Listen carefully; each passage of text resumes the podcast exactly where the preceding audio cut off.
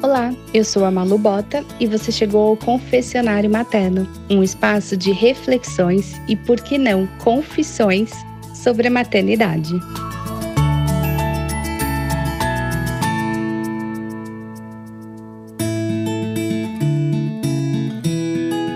Hoje nosso podcast tem um gostinho especial e talvez até um barulhinho de fundo, porque eu tô aqui de férias com as crianças na praia. E eu quero trazer para vocês uma reflexão que me ocorreu hoje, enquanto eu olhava eles brincarem aqui na areia e pensava como foi difícil tirar eles de dentro de casa para trazer aqui para fora. Nós estamos constantemente atualizando o nosso maternário. Já parou para pensar?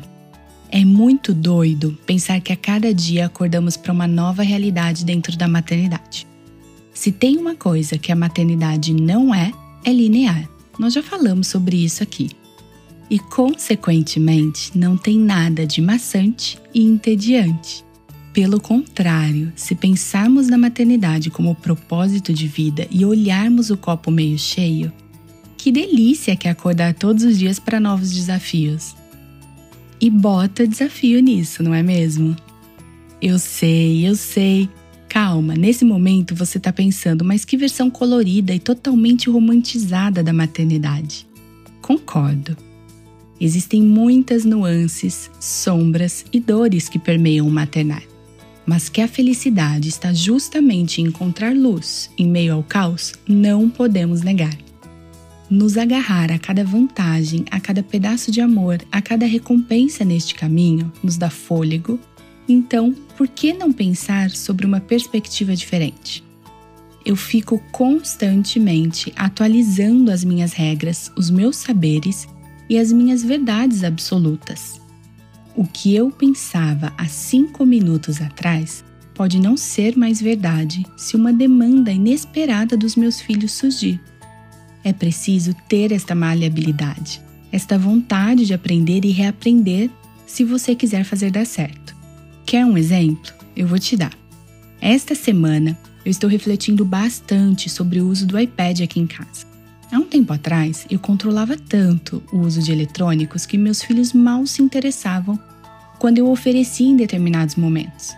Mas aí veio a pandemia, fatores externos que fogem ao nosso controle e estão constantemente desafiando o nosso maternar, as nossas verdades absolutas e nos fazendo atualizar as nossas convicções. Mas a real mesmo é que em algum momento durante a pandemia infindável que estamos vivendo, perdemos a mão no controle dos eletrônicos aqui em casa. E agora se faz necessário atualizar novamente a rota rever as expectativas, lidar com as frustrações e reclamações das crianças. Imagina se eu não estivesse disposta a enfrentar a falta de linearidade da maternidade. E se eu não estivesse disposta a ter a maleabilidade que se faz necessária para me atualizar e rever os meus comportamentos e o comportamento dos meus filhos diante dos desafios que mudam o tempo todo ao nosso redor. É aquela velha máxima que eu aprendi há um tempo atrás e nunca mais esqueci. É preciso ser flexível para ser constante. Ou seja, não existe constância sem flexibilidade.